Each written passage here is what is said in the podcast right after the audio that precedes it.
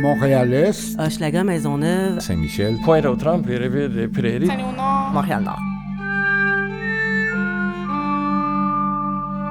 cet immense territoire. Qui s'impose. Comment est-ce que ça va être dans 30 ans?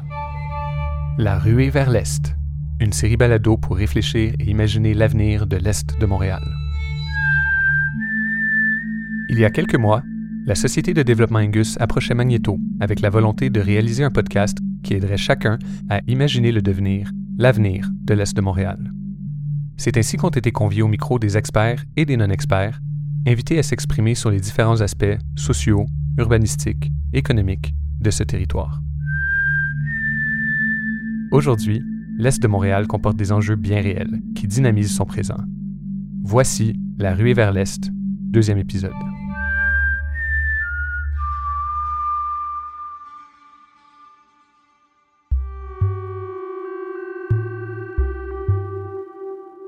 On se permet des choses dans l'Est de Montréal qu'on ne se permet pas ailleurs. Ce qui se vit dans l'Est est un problème de mépris social et un problème politique. On va habiter à Saint-Michel, on va habiter à Montréal-Nord. Ces territoires-là, comme imposés parce que ça vient avec une réalité. Parce que le loyer est moins cher, parce qu'il y a déjà une communauté qui est établie. Des situations comme on vit à Montréal-Nord, comme on vit à Hochelaga-Maisonneuve, comme on vit à Saint-Michel, il y a là quelque chose de fondamentalement injuste politiquement. C'est le quartier qui nous a vu grandir, mais c'est aussi le quartier qu'on veut transformer. Moi, je trouve que l'Est est maintenant devenu un territoire qui s'impose. On sent pour la première fois depuis, euh, depuis longtemps, en tout cas, que l'Est de Montréal est devenu une préoccupation des pouvoirs publics parce qu'il y a eu une mobilisation des acteurs. L'Est, pour moi, c'est un, un immense potentiel. Christine Fréchette, présidente et directrice générale de la Chambre de commerce de l'Est de Montréal. C'est un très beau défi euh, qui va requérir euh, les contributions de tout un chacun. C'est un territoire qui, euh, historiquement, a été passablement laissé pour compte. C'est un territoire qui recèle de potentiel et son défi, je pense que ça va être de le faire évoluer, de le faire transformer, euh, tout en lui permettant de garder son authenticité. On a l'attention de plusieurs acteurs politiques. Je pense que la population également est mobilisée pour faire en sorte de, faire évoluer ce territoire-là, de générer euh, des investissements, des développements économiques, des repositionnements, une évolution euh, sur le plan social également. Ce que ce territoire-là nous impose, c'est l'obligation de nous surpasser.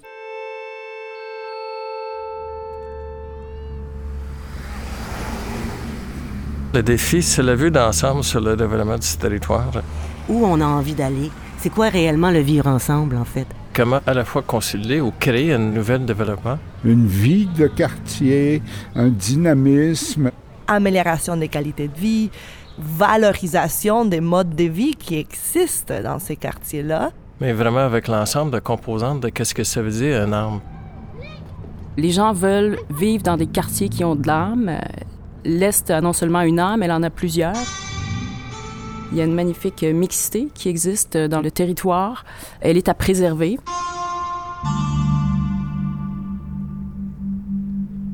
L'enjeu de l'exclusion. Alejandra Zaga Mendez, doctorante en économie écologique. L'exclusion sociale, l'exclusion économique, l'exclusion politique, pour moi, est euh, l'enjeu lorsqu'on regarde euh, les territoires, on regarde les populations, les gens qui habitent.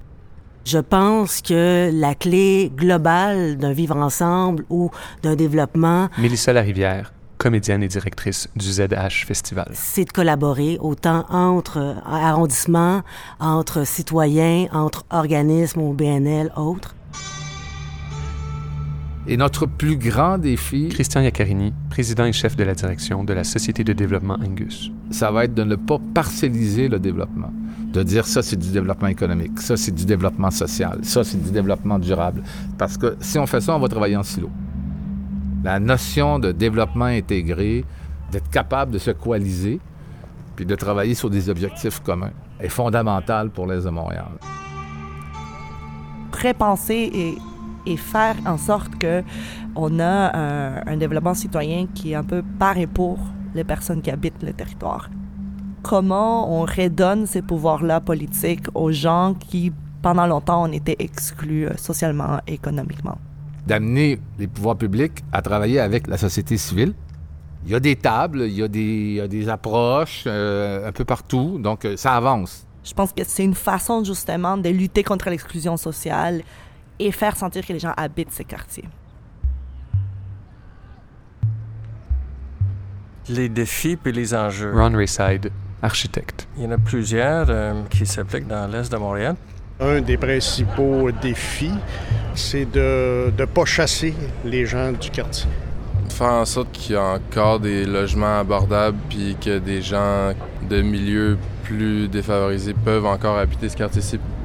Il y a des gens qui viennent de partout, de plein de milieux sociaux, puis c'est, c'est ça qui fait que je suis content d'habiter ici, en fait. C'est plus un défi politique plus que social, j'ai l'impression, parce que je trouve qu'il y a une cohabitation quand même relativement harmonieuse parmi les différents groupes sociaux, mais les problèmes, c'est ça, c'est beaucoup l'augmentation des loyers, puis ça, ça va prendre un frein euh, administratif. Il y a un petit enjeu de gentrification, je crois, qui fait beaucoup de bruit. Oui, on a envie de lutter contre la gentrification, mais on peut pas s'empêcher de comprendre que la gentrification, c'est nous, là. C'est les immigrés qui viennent nous installer ici alors qu'on a un bon revenu, puis on fait des enfants, puis le boom du quartier, là. Des petites familles comme nous qui le faisons, fait que ça nous plaît pas de savoir que le monde qui vient d'ici est poussé, qu'il se fait mettre un peu à porte de son quartier pour construire des, des blocs de condos.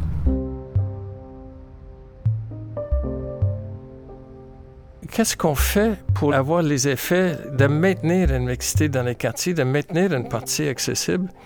Et à mon avis, c'est pas juste pour dire on est contre la gentrification, c'est vraiment il faut poser les gestes positifs avec la consolidation des projets sociaux, avec la propriété collective à la longue. C'est ça, à ce que j'ai vu depuis euh, 40 ans d'implication, c'est le seul outil qui marche dans les quartiers.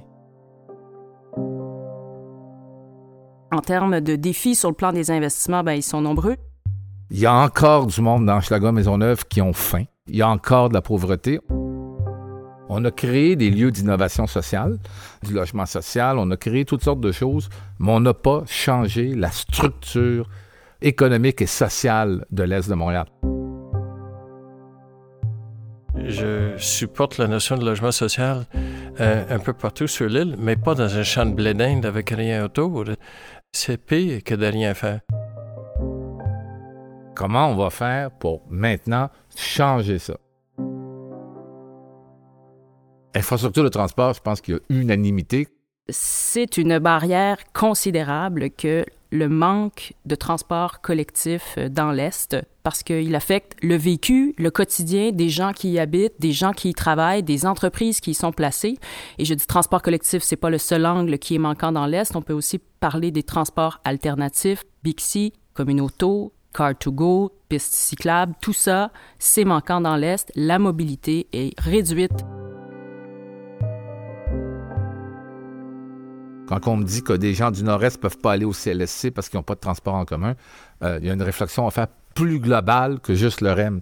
J'ai beaucoup porté avec certains la question du REM parce qu'on veut un système de transport structurant, mais il va falloir aussi s'occuper du transport à l'intérieur de l'Est de Montréal et pas seulement euh, Est de Montréal, centre-ville. C'est dans l'Est de Montréal que l'on retrouve les gens qui ont les moindres revenus euh, et c'est à eux qu'on fait porter le fardeau financier d'avoir une voiture. C'est un non-sens. On aggrave la situation de gens déjà mal positionnés sur le plan financier. La première question que se posent les entreprises, c'est est-ce que j'aurai accès au talent, à la main-d'œuvre dont j'aurai besoin rapidement, facilement, et quand le transport collectif n'est pas présent, ben c'est sûr que ça complique la donne. Alors, il va falloir faire en sorte qu'il euh, devienne de plus en plus facile euh, de se rendre sur les lieux de travail, dans les zones d'emploi, euh, de manière autre qu'avec une voiture personnelle. Où l'accès est plus grand, comme avec un système de métro, c'est mal euh, planifié à long terme. L'Est qui attend depuis des décennies ne serait-ce que cinq stations de métro additionnelles sur la ligne bleue. Les projets de transport en commun, ce P9, c'est, c'est plus un délai long, c'est une saga. On a tout intérêt collectivement à rattacher l'Est de Montréal à un système de transport. Si on décide d'aller de l'avant dans cette voie-là, on va se trouver quelque part à répondre à une problématique complexe, euh, celle de l'étalement urbain. On a à nos portes euh, plus de 40 millions de pieds carrés de territoire euh, qui pourraient être redéveloppés. Réactiver tout un territoire. Michel Dallaire, designer industriel. Je me souviens du, quand on a fait le quartier international à Montréal. C'est un quartier qui était mort, il n'y avait personne. C'était le désert. Et tout à coup, il y a eu une volonté de la Caisse de dépôt de construire un bâtiment qui serait le siège social. Et on a élaboré tout l'aménagement du site. Dès que ça a été terminé, c'était bondé de monde. Tout à coup, c'est devenu extrêmement vivant. Puis les œuvres d'art se sont installées avec la place Riopel, etc. Mais pourquoi on ne fait pas ça dans l'Est? De signer des, des lieux qui vont faire qu'ils deviennent emblématiques et ils sont fréquentés, ils sont vivants. Mais ça demande une volonté politique de le faire. Si on allait de l'avant avec la décontamination de ces terrains-là, si on se met à densifier l'Est, on est une réponse à ce grand défi qu'on a collectivement de lutter contre l'étalement urbain. Montréalais. On avait des magasins, on avait des épiceries. Euh... Broadway, c'est mort. C'est mort, mort, là. Il se passe rien. C'était riche à Montréal-Est, à comparer à aujourd'hui. Non, je suis sûr qu'il y a plein de gens qui sont, vous ont parlé de ça aussi. C'est le nombre de commerces abandonnés qui, qui est vraiment plus, plus prononcé que quand je déménageais il y a 10 ans. À l'époque, la notion d'appartenance tournait beaucoup autour des paroisses c'est devenu beaucoup plus les artères commerciales qui est devenu un peu les cœurs des, quartiers, la vitalité. Puis, euh, c'est quoi les nouvelles territoires de développement économique puis l'emploi et où le monde veut travailler, c'est quand il y a une vie de quartier, pas loin et autour d'eux. C'est la qualité de vie qui est un objectif. De penser que tu vas se rendre dans un parc industriel plate à mourir, mais oublie ça. Il y en a plusieurs des artères commerciales dans l'Est ce sont des artères qui souvent pourraient accueillir de nouveaux joueurs, pourraient être euh, davantage diversifiées, euh, parfois redynamisées. Il y a euh, des lieux de collaboration entre le milieu des affaires et le milieu, on va l'appeler comme ça, le milieu communautaire. C'est très porteur. On peut avoir une industrie qui est une vocation régionale, supra-régionale, mais aussi citoyen de son quartier. Énergie, qui était l'ancien gaz métro, à un moment donné, a découvert son quartier et a commencé d'être très impliqué dans son quartier. On avait dit la même chose pour le CHUM. Vous avez une vocation supra-régionale, mais vous êtes dans un quartier et vous avez un rôle citoyen.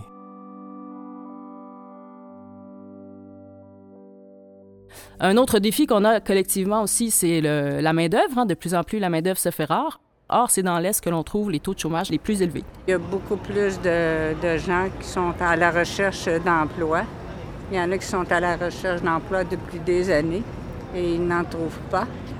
La main-d'œuvre dans l'Est de Montréal est qualifiée. Surtout la main-d'œuvre qui arrive, qui est arrivée dans les dernières 5-10 ans, où les diplômes ne sont pas reconnus. Nous avons des avocats, nous avons des biochimistes, j'en ai rencontré des agronomes, cette connaissance-là, on la valorise pas puis on l'intègre pas. C'est un enjeu, par exemple, la, question de reconnaissance de diplôme puis la question d'offrir de l'emploi à ces personnes-là qui intègrent le Québec euh, de plus en plus. Encore là, demander à des gens qui sont sans emploi de se rendre dans une zone d'emploi, euh, mais qu'il faut qu'ils y mettent une heure 30, une heure 45 pour s'y rendre, ça ne fonctionnera pas. Donc, il faut faire en sorte de déployer des modes de transport euh, intra-Est de manière à faciliter l'accès à l'emploi. Tout ça, si on développe à la fois euh, les transports collectifs et qu'on décontamine euh, les vastes terrains qui peuvent l'être, on va être en mesure d'attirer des nouveaux joueurs économiques et des nouveaux pôles d'expertise. Il y a plein d'atouts dans l'Est sur lesquels on peut miser. Il y a notamment les industries créatives et numériques. Il y a les technologies propres. On a, euh, comme on le répétait, des vastes terrains qui sont disponibles. Les technologies propres, souvent, euh, peuvent requérir euh, de ces espaces. La revitalisation des sols, ça fait partie des expertises qu'on a déployées dans l'Est. L'économie circulaire, donc, on a un projet dans l'Est de Montréal qui s'appelle Synergie et qui est devenu le principal projet dans le Grand Montréal pour l'économie circulaire. Il y a les sciences de la vie, technologie de la santé, qui est un pôle, en fait, pour lequel l'Est regorge d'acteurs, euh, d'expertise. Donc, on a une série comme ça d'acteurs dans l'Est qu'il faut faire en sorte de connecter. Sur le plan économique, il ne faut pas oublier aussi qu'on a le port de Montréal. 80% des produits qu'on consomme ont transité par voie maritime.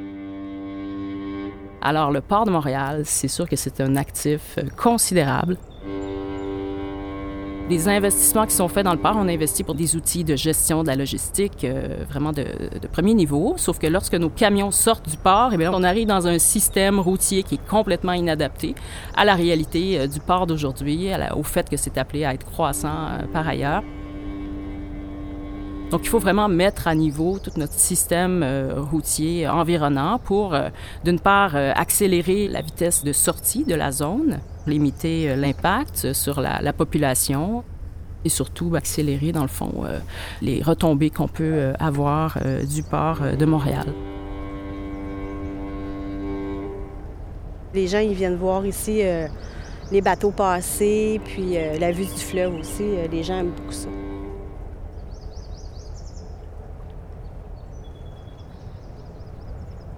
On a pratiqué pendant 60 ans de tourner le dos au fleuve. On voit les vieux chalets, on voit les vieilles maisons euh, sur la bord de l'eau, euh, absolument extraordinaires, mais on ne les voit plus parce que c'est entouré de, construction. Pour ceux qui ont fait le tour de l'île euh, sur la bord de l'eau, il y a quand même une différence assez spectaculaire entre l'ouest et l'est. On essaie d'ouvrir dans le quartier centre-sud, puis à Maisonneuve, les fenêtres vers le fleuve, l'accès au moins visuel au fleuve. De plus en plus, ça fait partie du vocabulaire, hein, mais, mais il faut que l'ensemble de la société, qu'on saisit les opportunités sur le bord de l'eau, puis qu'on les préserve, sinon on va les perdre. Je vais aussi vous amener sur un tout autre terrain. Paul-André Linteau, historien. Partout dans le monde, un, des services en expansion phénoménale, c'est celui qu'on appelle le récréo touristique. Hein. Le récréo touristique est devenu un, secteur d'emploi considérable. Le développement récréo-touristique euh, du quartier est, est, certainement très en retard par rapport à un potentiel qui est remarquable. On a le quartier olympique qui est effectivement une zone euh, qui mérite euh, d'être développée tout cet ensemble-là, qui malheureusement n'a pas encore assez de retombées sur le quartier.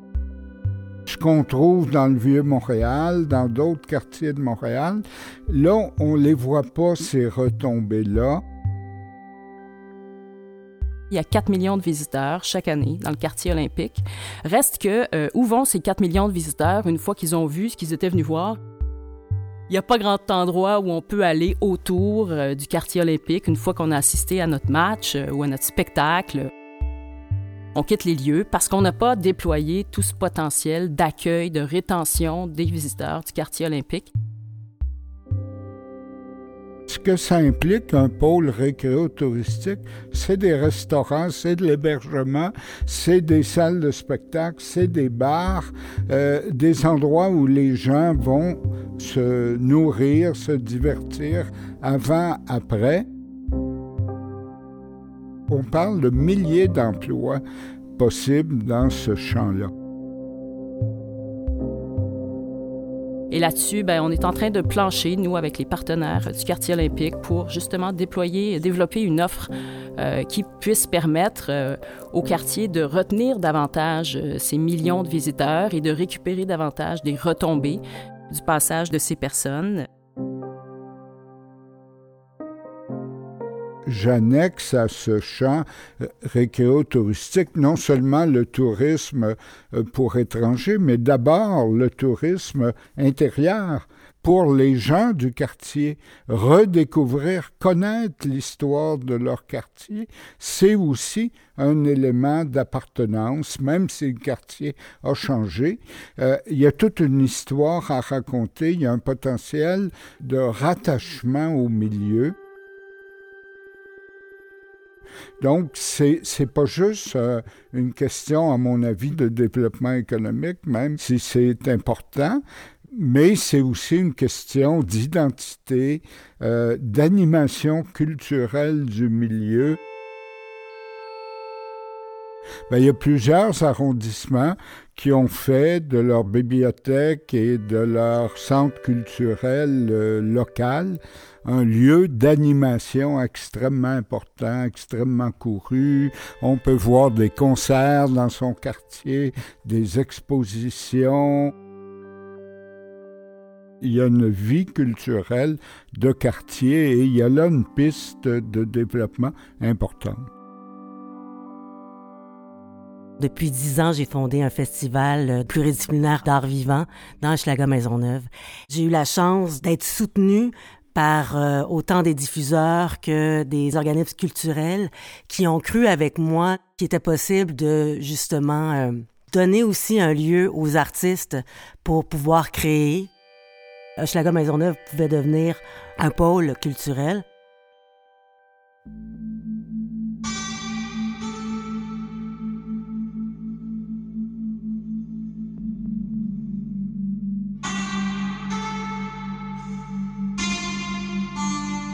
On a un territoire dépendant de sa frontière, là, entre 500 000 et 800 000 de population. De plus en plus, il y a une vague d'immigration. Commence à avoir plus de monde dans le quartier avec les condos qui bâtissent, puis ça commence à être de plus en plus gros. Là.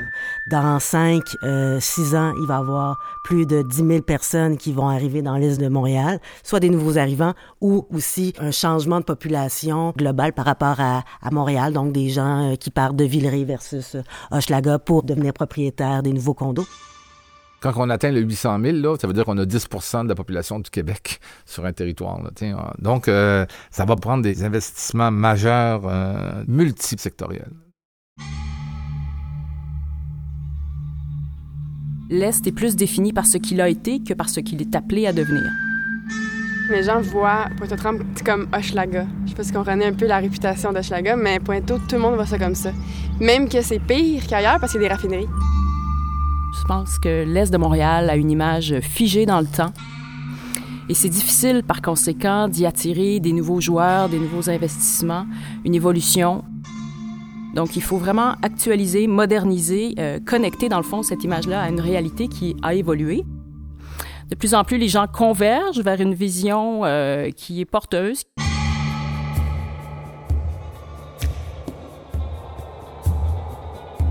La ruée vers l'Est une production de la Société de développement Angus, conçue et réalisée par Magneto, avec la participation de Laurent Levesque. Dans le prochain épisode de La ruée vers l'Est. Les rêves. J'aimerais que ma ville de rêve soit faite en nourriture. Si je rêve un peu l'Est de Montréal. Les maisons en bonbons. Le rêve que j'entrevois pour l'Est. La neige en crème glacée. Qu'est-ce qu'on veut pour l'Est de Montréal, pour ce territoire?